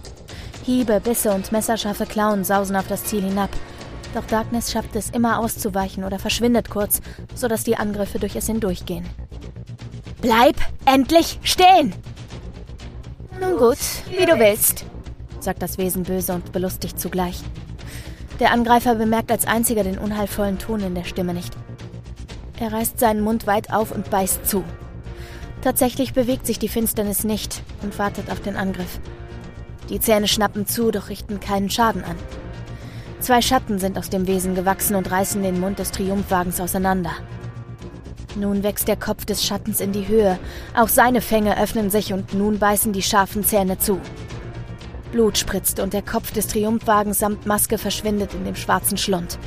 Geschockt sehen die anderen auf den Körper, der zusammensackt, auf dem Boden liegen bleibt und dann nach und nach zu schwarzem Rauch zerfällt. Lächelnd blickt der Mörder in die Runde und fragt, Wer von euch Witzen ist der Nächste? Und dann stürmen sie los. Der Eremit teleportiert sich hinter das Wesen. Er überragt es um mindestens einen Meter. Die Tentakel schießen hervor, durchbohren den Stoff und treten auf der anderen Seite wieder heraus. Sleepless zieht eines seiner Skalpelle und ritzt sich in den Finger, ehe er die blutverschmierte Klinge in das Wesen stößt, während Sunny sich darauf konzentriert, den gemeinsamen Feind mental festzuhalten. Der Angriff ist vorüber. Keine Bewegung. Die Monster verharren vor dem Ding, dessen Gesicht eingefroren scheint, dem Herrscher immer ins Gesicht blickend. Ist es tot? fragt die Gerechtigkeit vorsichtig. Weiß nicht, sagt Sleepless deutlich verunsichert. Eine Weile ist es still. Niemand bewegt sich, niemand sagt etwas. Doch dann stürmt Sunny plötzlich vor, schlägt Sleepless mit Wucht die Faust ins Gesicht. Er stolpert und fällt. Gleichzeitig steigt schwarzer, lebender Rauch auf. Lachen. Dann versucht die Mutter auch den Slenderman zu verletzen, doch dieser ist schneller und springt hinter sie, fesselt sie mit seinen Auswüchsen und zwingt sie in die Knie. Dann erschüttert eine ohrenbetäubende Explosion die Felsformation. Energiebälle sausen durch das Schattenreich. Der Teufel feuert unkontrolliert herum und versucht das mittlerweile wieder schwebende Ding zu treffen. Die Schockwelle einer Explosion reißt den Slenderman von den Füßen und zusammen mit der Mutter rollt er über den steinigen Untergrund. Doch während er sich noch aus dem Fallen teleportieren kann, bleibt Sunny bewusstlos liegen. Stirb, du Bastard! Mach Platz für den wahren Gott! schreit der Teufel wütend und besessen. Vergo rennt auf das Wesen zu und lässt sein Messer immer wieder über das Gesicht fahren. Bei jedem Schnitt strömt schwarzer Rauch aus der Dunkelheit. Doch die Wunden wachsen wieder zusammen. Verdutzt sieht Vergo in das böse Gesicht. Netter Versuch, du Einfallspinsel, eine Druckwelle schleudert den Mann mit der weißen Maske meterweit weg. Das Wesen öffnet seine Robe. Ein Wust aus Schattententakeln schießt aus der Dunkelheit hervor, direkt auf den am Boden kauernden Koch zu. Nichts als Finsternis verbirgt sich unter der Robe. Darkness scheint keinen Körper zu besitzen. Dann durchbohren die schwarzen Auswüchse den Körper an der Schulter, den Gliedmaßen und einigen Gelenken. Blut tropft aus den Wunden. Langsam kommt es näher auf Virgo zu. Gerechtigkeit, sagt es verächtlich. Es gibt keine Gerechtigkeit. Ich bestimme das Hier und Jetzt, das Leben und den Tod und das Sein. Und du wirst nicht mehr sein. Als es vor ihm steht, fangen die Kreise in den Augen an, sich zu drehen. Vergos Körper krümmt sich. Langsam zieht er sich auseinander. Ein gequälter Schrei wird verschluckt. Es scheint, als hätte sich ein schwarzes Loch in ihm gebildet. Dann steigt auch aus ihm schwarzer Dunst auf und die Gerechtigkeit ist verschwunden. Doch sofort geht der gnadenlose Kampf der großen Monster weiter. Erneut schießen Kugeln aus reiner Energie durch die sauerstofflose Luft. Der Schöpfer weicht aus, wird dennoch getroffen und zu Boden geschleudert. Und es geschieht etwas Unerwartetes. Der Narr, der kurz nach Beginn des Kampfes verschwunden ist, schießt aus dem Boden neben Darkness. Seine schwarze Klaue dematerialisiert, bohrt sich in das Wesen und rematerialisiert. Tatsächlich scheint das Wesen einen Schaden davongetragen zu haben, denn ein unglaubliches Donnern bricht aus dem Monster heraus. Laughing Jack dreht seine Hand in dem Wesen immer weiter, mehr und mehr, und Rauch dringt aus der Robe. Wie gefällt dir das? Fühlt sich nicht gut an, so durchbohrt zu werden, oder? kreischt der Narr lachend. Das Wesen öffnet seinen Mund, doch kein Blut, sondern nur Schattendunst tritt daraus hervor. Du bist wahrlich ein Narr. Wieder drehen sich die Augen des Wesens und ein Sog entsteht vor seinen Augen. Er reißt und zerrt an dem schwarz-weißen Jack, dieser dematerialisiert sich, wird zu einer Rauchwolke aus ebenso dunklem Rauch wie Darkness und taucht einige Meter weiter weg wieder auf. Gerade noch so hat er die Liste überlebt. Auf der anderen Seite der Plattform öffnet die Mutter ihre Augen und richtet sich wackelig auf. Was? Was ist geschehen? Sleepless rennt zu ihr hinüber und beugt sich zu der kauernden jungen Frau herunter. Sunny, geht es dir gut? Bist du verletzt? ruft er und hilft ihr auf. Sie ist noch etwas schwach, kann sich aber auf den Beinen halten. Du bist von einer Explosion von den Beinen gerissen worden und mit dem Kopf aufgeschlagen. Danach warst du bewusstlos. Sie sieht zu dem massiven Blutfleck, der aus Eyeless Jacks Hals kam, nachdem ihm der finstere Schöpfer das Haupt mit bloßen Zähnen abriss. Sie sieht das Geschehene und es scheint, als würde etwas in ihr zerbrechen. Die Hoffnung, diese Hölle lebend zu verlassen. Die Hoffnung, Darkness zu töten und wieder ein normales Leben oder vielleicht sogar nur ein Leben in der normalen Welt zu leben. Die Hoffnung schwindet dahin. Und stattdessen tritt die Monotonie und Teilnahmslosigkeit wieder in ihre Stimme. Die Szene ist wie eingefroren. Kaum einer der anderen bewegt sich. Kaum einer spricht. Die Protagonisten atmen schwer, versuchen für einen Augenblick zu verschnaufen, Kraft zu tanken, den Kampf sacken zu lassen. Doch als sie bemerken, dass ihr Schöpfer sie nicht angreift, werden sie aufgerüttelt. Hektisch blicken sich die verbleibenden sieben um. Wo ist dieser Bastard? ruft Laughing Jack wütend. Der Slenderman springt von einem Punkt der felsigen Insel zum anderen, kann jedoch nichts entdecken. Es scheint verschwunden. Doch Täuschung? Wahrscheinlichkeit hoch. Eine erschreckende Stille legt sich über die Plattform in der Dunkelheit. So leise, dass man denken könnte, sie verschlucke jedwedes Geräusch und mache taub. Doch die Monster sind höchst aufmerksam. Die Stille kann nur ein Vorbote dessen sein, was ihnen noch an Grausamkeit bevorsteht. Ganz leise wispert der Herrscher zur Mutter: Sonny, ist alles wieder gut? Kannst du kämpfen? Ihre Antwort erschüttert den jungen Mann mit dem blauen und grünen Auge. Monoton, resigniert leise, verloren haucht sie: Wir können nicht gewinnen. Wir sind ihm nicht gewachsen. Der Schöpfer hat uns erschaffen und er wird uns wieder vernichten. Für ihn sind wir Spielfiguren in einem abartigen Spiel. Er wird uns von der Welt tilgen, uns vernichten und gnadenlos zerstören. Wir haben keine Chance. Fassungslos und tieftraurig sieht er sie an. Und dann fällt ihm etwas in einiger Entfernung auf. Ein Schatten, der in der Luft schwebt und dessen rote Augen auf Sunny gerichtet sind. Sie glühen und scheinen sich in ihren Kopf und ihre tiefsten Gedanken zu brennen. Verdrehen den Verstand der jungen Frau, wirbeln wie ein Sturm in ihrem Geist, verwüsten ihre Psyche und hinterlassen nichts als Chaos. Obwohl der Herrscher und die anderen Kreaturen es nicht sehen können, ist der Vorgang spürbar. Los, Jeff! schreit Sleepless. Wir müssen ihn aufhalten! Zögerlich steht der Turm da, doch als der schlaflose Killer losrennt, fängt auch er an zu laufen. Hunderte Meter, 90 Meter, 70 Meter, 40, 25 Meter, 10 Meter, 9, 8, 7, 6, 5, 4, 3, 2, 1. Dann sind sie bei dem Robenträger angekommen. Sofort schwingen sie ihre Stichwaffen, stechen zu, reißen tiefe Schnitte in den bereits zerfetzten und zerlöcherten Stoff. Doch Darkness weicht immer wieder gewandt aus, vermeidet viele der Angriffe und kein einziges Mal verzieht er das haifischartige, boshafte Grinsen. Dann beginnt er sich zu teleportieren, verschwindet und taucht hinter den erschöpften Angreifenden wieder auf, bringt sie immer mehr aus dem Konzept. Und dann setzt der Herrscher zu einer wagemutigen Aktion an. Nach dem nächsten Stich durch Jeffs Messer dreht er sich blitzartig um, wo die Finsternis sich gerade materialisiert, und stößt das Skalpell in eine seiner Adern. Das kräfteneutralisierende Blut spritzt schnell auf die dunkle Robe und zieht in den Stoff ein. Keuchend lacht der Herrscher. Damit hättest du nicht gerechnet, was? Deine Kräfte sind jetzt hinüber. Zum ersten Mal verzieht das Wesen der Dunkelheit seine Miene, und auch wenn es schwer ist, in dem minimalistischen Gesicht etwas zu erkennen, so sehen die Überlebenden deutlich die Verwunderung und Irritation. Du, du, du Bastard! Kreischt es wütend und sieht sich hektisch um. Während Sleepless sich den bluttropfenden Arm hält, atmet Jeff schwer durch. Die anderen Geschöpfe haben das wüste Spektakel aus der Ferne mitverfolgt. Der Blick des diabolischen Schöpfers fällt auf die immer noch geschwächte Mutter. Dann sieht er zu dem Mann, der es geschafft hat, ihn etwas in die Enge zu drängen und wartet. Wartet, bis dieser seinen Blick versteht und dann seinen Mund wieder zu dem abscheulichen Grinsen verzieht. Der Schatten rast los. Sleepless, der sich gerade noch den Arm mit einem Stofffetzen verbinden kann, hinterher. Kurz bevor sie bei Sunny ankommen, hat der Herrscher ihn eingeholt. Dutzende Stiche mit der blutgetränkten Klinge bohren sich in den Rücken der Kreatur. Dann bleibt sie wie angewurzelt stehen und regt sich nicht mehr.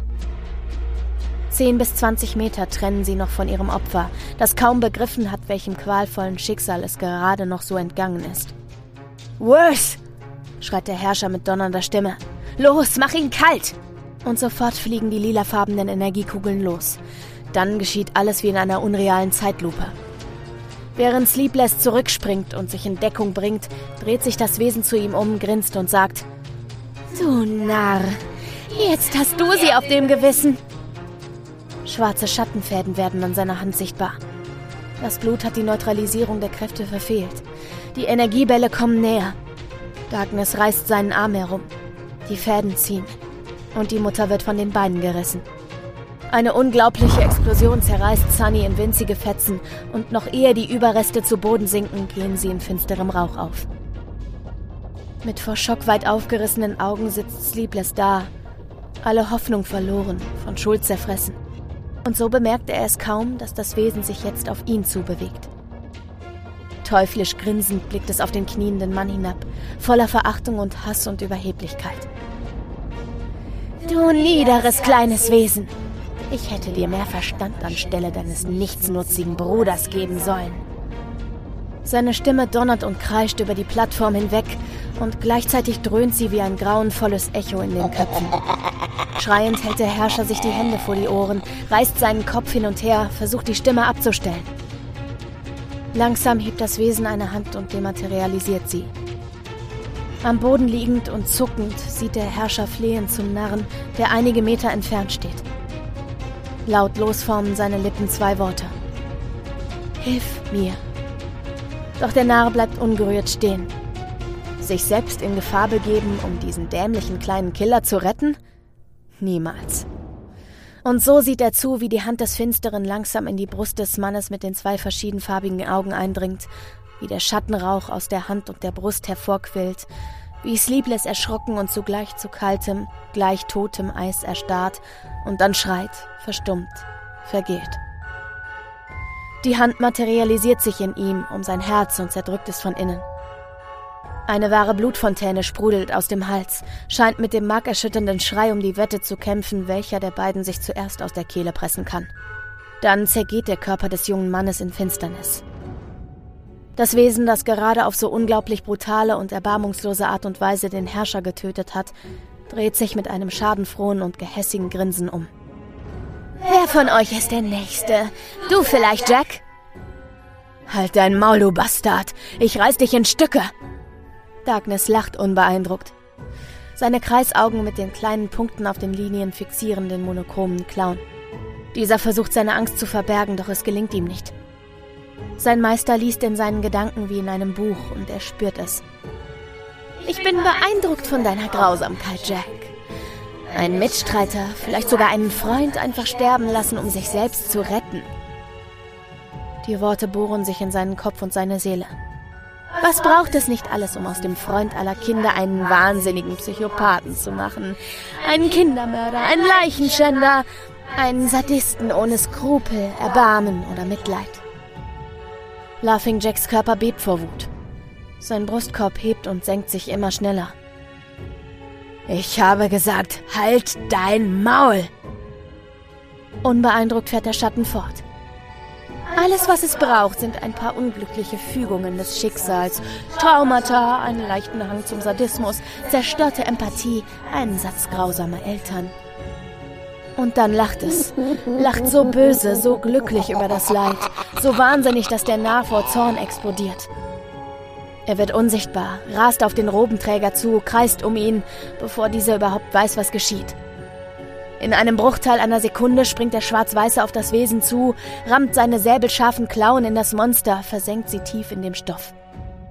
Und dann zerreißt er das teuflische Ding in der Mitte mit einem wahnsinnigen Schrei. Schwarzer Rauch tropft wie Flüssigkeit auf den Boden und breitet sich wie eine tiefschwarze Öllache aus. Das Zerreißen des Stoffes hallt durch die seltsame Dimension, während schwarze Stoffwetzen sich von der Robe lösen und zu Boden fallen wie dunkle Tropfen bösen Blutes. Ruhe. Nur das schwere Atmen ist zu hören, das Keuchen, das aus den Lungen des Clowns dringt. Der Slenderman teleportiert sich neben ihn. Tot? Erklingt die Stimme im Kopf des Narren. Seinen Blick nicht von der öligen Suppe auf dem Boden der organischen Felsplattform abwendend, erwidert er Ich weiß es nicht. Tiefste Verunsicherung und Adrenalin lassen die kratzige Stimme zittern. Ein manisches Lachen erklingt hinter ihnen. Meinst du, dieser Abschaum hat das überlebt? Dann lass mich noch mal ran. Gerade noch so können der Slenderman und Laughing Jack in Deckung gehen, da schlagen schon die leuchtenden Kugeln in den Boden ein und explodieren in der Pfütze aus Dunkelheit. Risse schlängeln sich wie ein farbloses Reptil über den pulsierenden Untergrund und spalten ihn. Eine unidentifizierbare Flüssigkeit dringt aus den Ritzen, eine schwarze Suppe, die sich mit den Überresten des grausamen Monsters vermischt. Lachend schreit Something Worse den Krater seiner Explosionen an. du Bastard hast wohl gedacht, du könntest mich täuschen. Du hast gedacht, du könntest mich besiegen. Ich hab dich getötet, du niederes Wesen. Abwechselnd lachend und keuchend steht er da, starrt auf das zerrüttete Grab. Wütend erhebt sich der Narr hinter einem Felsvorsprung. Bist du verrückt? Du hättest uns beinahe zerbombt, du Idiot. Und du glaubst doch wohl nicht, dass deine kleinen Bällchen solch ein Wesen töten könnten. Er lacht hämisch. es waren meine Klauen, die ihn in Fetzen gerissen haben. Giftig starren sich die beiden Psychopathen an. Doch bevor die beiden sich gegenseitig an die Gurgel gehen können, taucht der Eremit zwischen ihnen auf. Irritiert geben die beiden Kontrahenten das Wettstarren auf. Beruhigen. Neues Ziel entkommen. Noch immer gefangen hier. Er hat recht, meldet sich nun noch Jeff the Killer zu Wort, der nun angelaufen kommt. Was sollen wir jetzt tun? Die vier Kämpfer sehen sich um, sehen zu den Orten, wo die anderen Wesen gefallen sind. Trauer nimmt die geschundenen Gemüter ein. Eine ganze Weile verstreicht, ohne dass sich jemand bewegt. Sie stehen einfach nur da und schweigen. Nun, wir sollten versuchen, irgendwie zu entkommen, beginnt der Turm nach einer Weile. Wo ist denn dieser Künstler? Ist er auch tot? Erst jetzt fällt ihnen auf, dass der Mond seit dem Auftauchen des Monsters verschwunden ist. Langsam macht sich der Trupp der Überlebenden auf den Weg zu der Stelle, an der Deimos das Portal auf den Boden gemalt hat. Doch auch nach Stunden der Suche bleibt der Künstler unauffindbar. Und ebenso scheint das Portal, für das die Ermordeten und die Überlebenden ihr Blut gelassen haben, vom Boden wegradiert worden zu sein. Kein einziger Strich, keine Farbe ist mehr an der Stelle, an der es prangte. Dieser miese Penner, platzt es aus dem Narren heraus. Der hat sich einfach mit unserem Blut verpisst. Wenn wir hier raus sind, werde ich den in seinem verdammten Universum suchen und etwas mit ihm spielen. Seine Klauen verkrampfen sich und drücken gerade so viel in seine Hände, dass einzelne kleine Bluttropfen aus der dunklen Haut treten. Müssen Weg finden. Hier Leere, kein Leben möglich. Müssen entkommen. Die Stimme des Slendermans hallt mit Nachdruck in ihren Köpfen. Jeff the Killer gerät immer mehr in Panik. Es ist nicht mehr die Angst, vernichtet und zerstört zu werden, sondern die Angst, auf dieser Plattform mitten in der Finsternis bis in alle Ewigkeiten festzusitzen. Die Angst vor der Ungewissheit, was noch geschehen mag. Dieser Wichser! kreischt der Turm verzweifelt in die immerwährende Nacht hinein. Schnauze! donnert der Teufel ihn an. Als sein Blick auf die schwarze Substanz fällt, die aus den Erdrissen quillt, blickt er auf. Was wäre, wenn die Seele von Darkness noch hier ist? Was wäre, wenn ich sie fresse und mir seine Kräfte aneigne? Könnte ich uns dann hier rausholen? unterbricht der Narr ihn. Nicht sicher, doch möglich. Versuchen, sagt der Slenderman. Noch bevor das letzte Wort in den Köpfen verklingt, ist der wahnsinnige Teufel losgerannt, zurück zu dem riesigen Krater. Auch die anderen Kreaturen folgen ihm, doch Something Worse ist viel zu schnell. Als der Slenderman neben ihm auftaucht, kniet er schon in dem See aus finsterer Flüssigkeit und schaufelt sie in sich hinein. Dunkle Tropfen rinnen an seinem Mund und von seinen Händen herunter. Das schreit er euphorisch und verrückt. Das ist seine Seele. Und ich, der große König aller Dimensionen, der Herrscher allen Seins, der große Gott Deonos Apokemelon, werde mir seine Macht einverleiben. Ängstlich betrachten die anderen drei das absurde Spektakel. Leise wispert Jeff. Ist es nicht gefährlich für uns, wenn der da so viel Kraft hat? Er könnte dasselbe tun wie Darkness. Langsam nicken die anderen. Immer noch starren sie den Teufel schockiert an. Wäre es Blut und keine schwarze Flüssigkeit, so wäre es der verstörendste Anblick, den man wohl je gesehen hat. Ein Gott, der gierig das Blut eines anderen verschlingt. Plötzlich hält er in seinem grausigen Treiben inne, sieht mit weit aufgerissenen, starren Augen zu den Wesen, die hinter ihm stehen und feuert dann eine violette Kugel vor sich. Statt zu explodieren, erzeugt sie jedoch einen Wirbel, der in der Luft fest zu schweben scheint. Es hat Geklappt, keucht er und dreht sich um. Für einen kleinen Dienst als meine Sklaven, für, sagen wir, den Rest eures erbärmlichen Lebens dürft ihr durch mein Portal zurück in meine Welt. Angstvoll kommen die letzten Monster näher, versammeln sich um ihren neuen Gott. Nun, wollt ihr meine Diener sein? sagt der Teufel überheblich. Widerwillig brummen sie ihre Zustimmung vor sich her. Es ist sein Hunger nach Macht, sein Wahnsinn, seine Arroganz und das erreichte Ziel, die Something Worse unachtsam machen. Denn er bemerkt es kaum, dass die schwarze Substanz langsam an ihm hochkriecht und aus den Rissen seiner Haut läuft. Wie ein lebender Organismus scheint sie sich zusammenzufügen. Und dann wächst der Schatten über den Teufel hinaus, wird zu einer großen Mauer aus reiner Finsternis, die das Portal verdeckt. Zwei Meter, drei Meter, vier Meter – Jeff und der Narr reißen die Augen und Münder weit auf.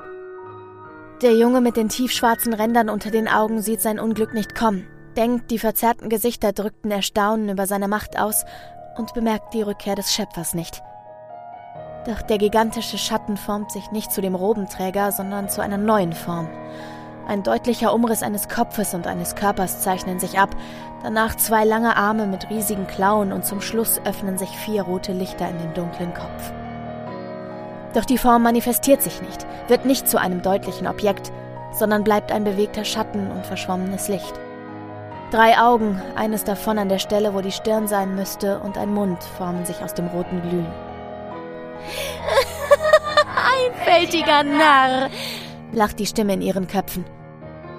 Wie in Zeitlupe entgleisen die Gesichtszüge des Teufels. Hast du wirklich geglaubt, du als kleiner Teil meiner Macht kannst mich absorbieren? Habt ihr gedacht, ihr könnt von hier entkommen?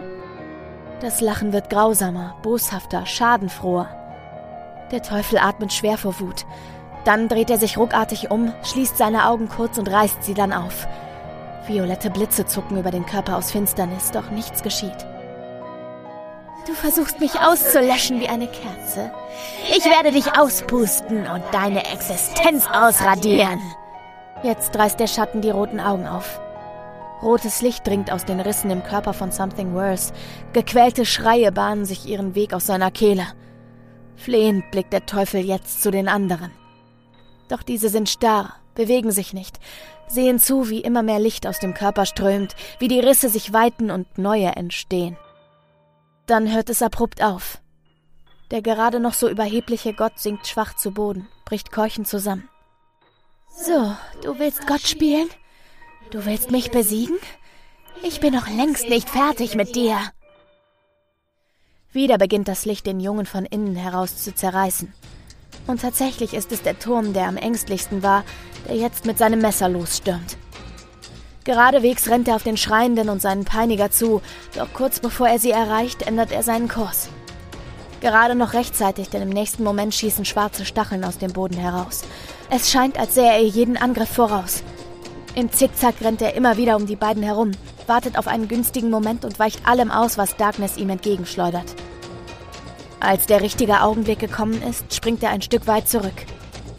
Aufmerksam beobachtet der gigantische Schatten den Killer und wartet auf seinen Angriff. Doch der vernichtende Stoß bleibt aus. Stattdessen springt der Turm und ist verschwunden. Die Finte ist geglückt. Jeff verschwindet in dem Portal. Der Finstere stößt einen wutentbrannten Schrei aus und schließt das Tor. Dann reißt die schwarze Klaue ein Loch in die Luft und er schafft einen neuen Ausgang. Sofort sieht der Narr seine Chance und wird unsichtbar. Doch als er den Wirbel in der Luft erreicht und ihn durchschreiten will, prallt er paralysiert davon zurück. Glaubst du wirklich, ich lasse auch nur einen von euch entkommen? Nun, langsam wird es Zeit, diese Farce zu beenden. Vier Wände erheben sich um den Narren. Bevor er fliehen kann, bildet sich eine Decke. Ich habe dich schon einmal in deine Box zurückgesperrt, kreischt das Wesen fanatisch. Dieses Mal wirst du darin sterben.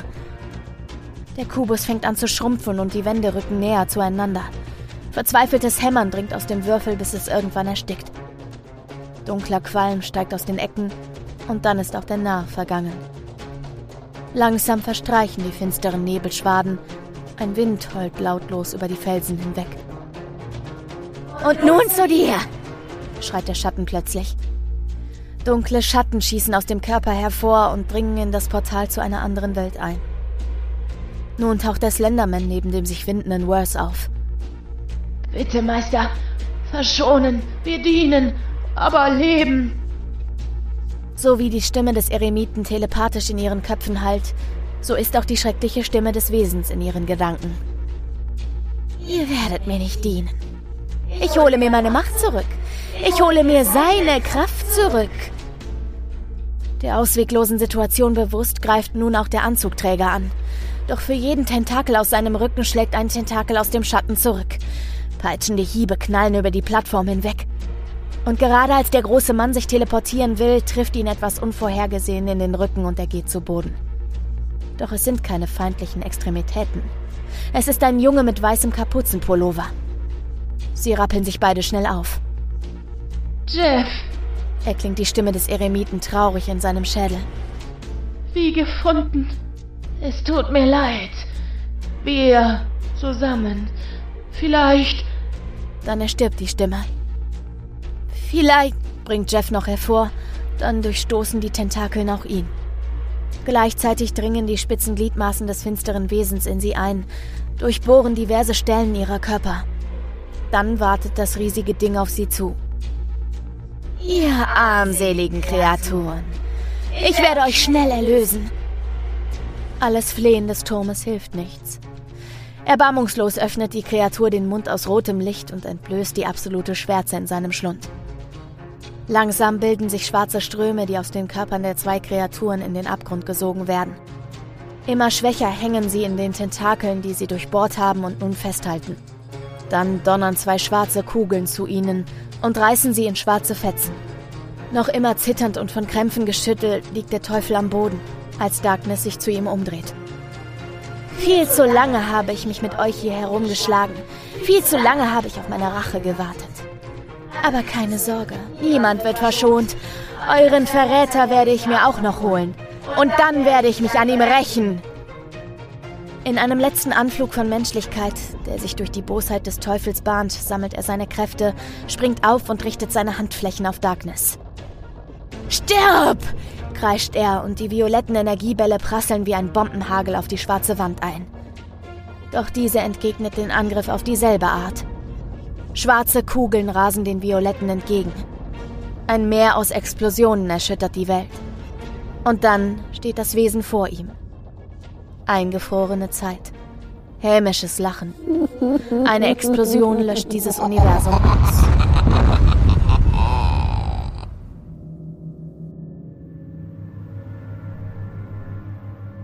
Schwarzer Stein reiht sich an lebende Wände. Lavabäche stürzen aus der Tiefe gen Himmel.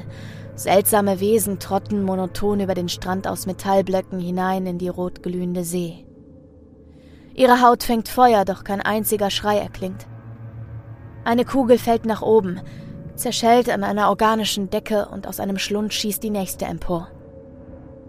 Ohne einen Laut öffnet sich ein Portal an einer der Wände und der Mond, Deimos, tritt heraus. So wie er das Tor durchschritten hat, schließt es sich hinter ihm. Er zieht eine Karte aus einer der vielen Manteltaschen hervor, entfaltet sie umständlich und fängt an, mehrere Kreise durchzustreichen.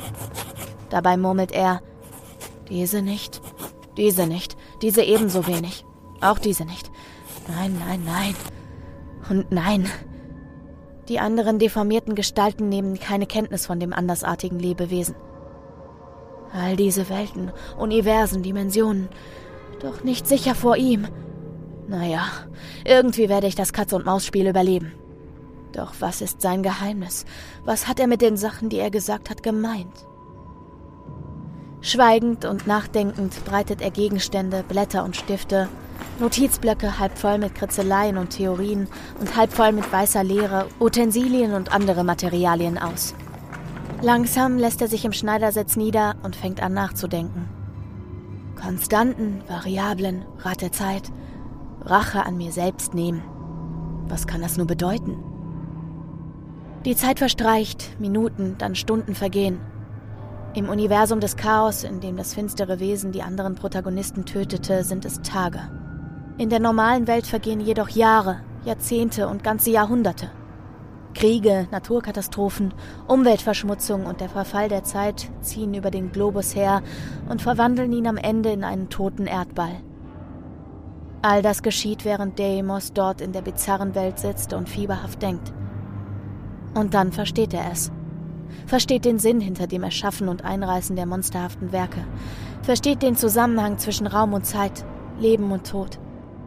Ein trauriges Lächeln huscht über das Gesicht des jungen Künstlers. Er war es selbst. Er hat sich selbst geschaffen und dadurch ein Zeitrad. Alles wiederholt sich. Das sichert den Fortbestand, das ewige Überleben des Monsters. Er stellt seine Sanduhr auf den Kopf und sofort beginnt der weiße Sand herunterzurieseln. Elf Minuten ticken durch die Zeit. Langsam öffnen sich Augen an den lebenden Sedimentplatten. Dann erhebt sich Darkness aus den schwarzen Felsen. Ich weiß es jetzt. Der Grund für all das hier, beginnt der Mond leise. Stumm sieht ihn die Finsternis an, das Gesicht wieder zur Fratze unter der Robe verzogen. Er hat dich erschaffen, stimmt's? Er, du, äh, du hast dich selbst erschaffen. Es ist ein Kreislauf. Du wirst dich selbst vernichten und wieder erschaffen. Du wirst uns oder ähnliche Wesen erschaffen und er wird uns töten. Mit diesen Worten geht auch der letzte Überlebende in die Finsternis. Bevor er inmitten der unendlichen Schwärze sein Leben lässt, hört und spürt er die Stimme in seinem Kopf.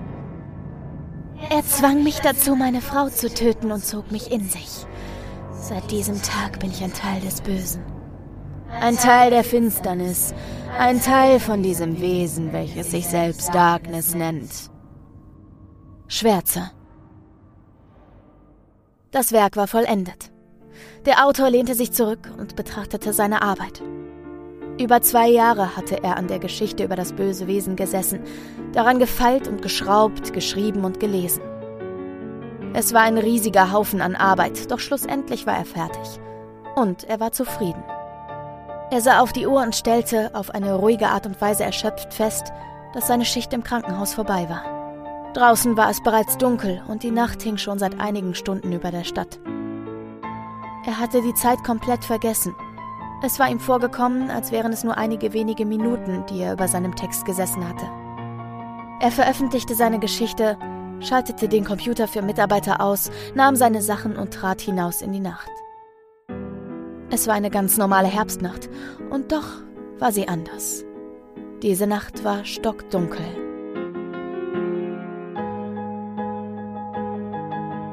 Schreiben, schreiben, schreiben. Eine Hörergeschichte von Sophia. Schreiben. Ich muss es aufschreiben. Schreiben, schreiben, schreiben, bevor sie kommen. Sie wollen nicht, dass ich schreibe. Sie wollen verhindern, dass ich aufschreibe, was sie machen, was sie tun, wer sie sind. Schreiben, schreiben, schreiben. Immer weiter schreiben. Ich schreibe so schnell ich kann. Meine alten Finger schmerzen. Die Knöchel sind steif, die Kuppen wund. Schreiben, schreiben, schreiben. Ich muss schreiben. Nicht aufhören. Ich spüre, wie sie näher kommen. Sie kommen, um mich zu holen. Sie wollen nicht, dass ich schreibe.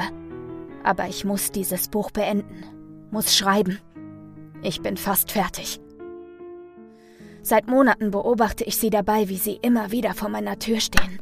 Sie klopfen, fast schon höflich. Sie verspotten mich, denken, ich durchschaue sie nicht. Sehe nicht, was wirklich hinter ihrem aufgesetzten Grinsen steht. Aber ich erkenne ihre Fratzen und weiß genau, was sie wollen. Sie sperren uns hier ein, setzen uns unter Drogen, damit wir ruhig sind. Sie wollen, dass ich aufhöre zu schreiben. Sie wollen verhindern, dass ich ihre Machenschaften aufdecke. Dass ich alles aufdecke. Schreiben. Ich bin der Einzige, der nicht bei ihren Spielchen mitspielt. Alle anderen machen brav mit. Schafe. Aber ich nicht. Nein. Ich nicht. Ich schreibe wie wild, aber ich schreibe nicht um mein Leben. Mein Leben ist verloren. Es klopft wieder. Zaghaft. Sie glauben wirklich, ich öffne freiwillig die Tür. Mr. Lovejoy? Er klingt es übertrieben freundlich. Ich schreibe weiter. Ich muss es schaffen. Mr. Lovejoy, es ist Zeit. Ich lache auf, als ob ich das nicht selbst wüsste. Schreiben, schreiben, schreiben, schreiben, schreiben. Sie kommen. Sie kommen. Ganz in Grau. Ende. Habt ihr schon gehört? krächzt die Stimme der alten Miss Goodwin durch den Salon. Der gruselige Lovejoy hat es geschafft. Er ist frei. Edna, was redest du da? fragt der faltige Herr im Sessel nebenan. Er ist gestorben. Gestern. Hat wieder wie im Wahn geschrieben und ist dann einfach mit dem Kopf auf den Tisch gefallen. Sie kann sich ein leichtes Grinsen nicht verkneifen. Ist nicht wahr. Der war aber auch eine Nervensäge. Immer mit seinem Sie kommen uns holen. Mann, ging der mir auf die Nerven. Doch, sie wollten ihm gerade seine Pillen verabreichen, weil er wieder eine dieser Phasen hatte. Du weißt schon, wegen seiner. Wie nennt sich das noch gleich? Parasophliden-Sinfonie. Paranoide Schizophrenie heißt das, Miss Goodwin, antwortet der junge Pfleger freundlich. In seiner grauen Uniform betritt er den Salon, um die alten Damen und Herren des Pflegeheims St. Angela zu versorgen. Und jetzt bitte Ruhe und brav die Medikamente einnehmen. Und es kehrte Ruhe ein.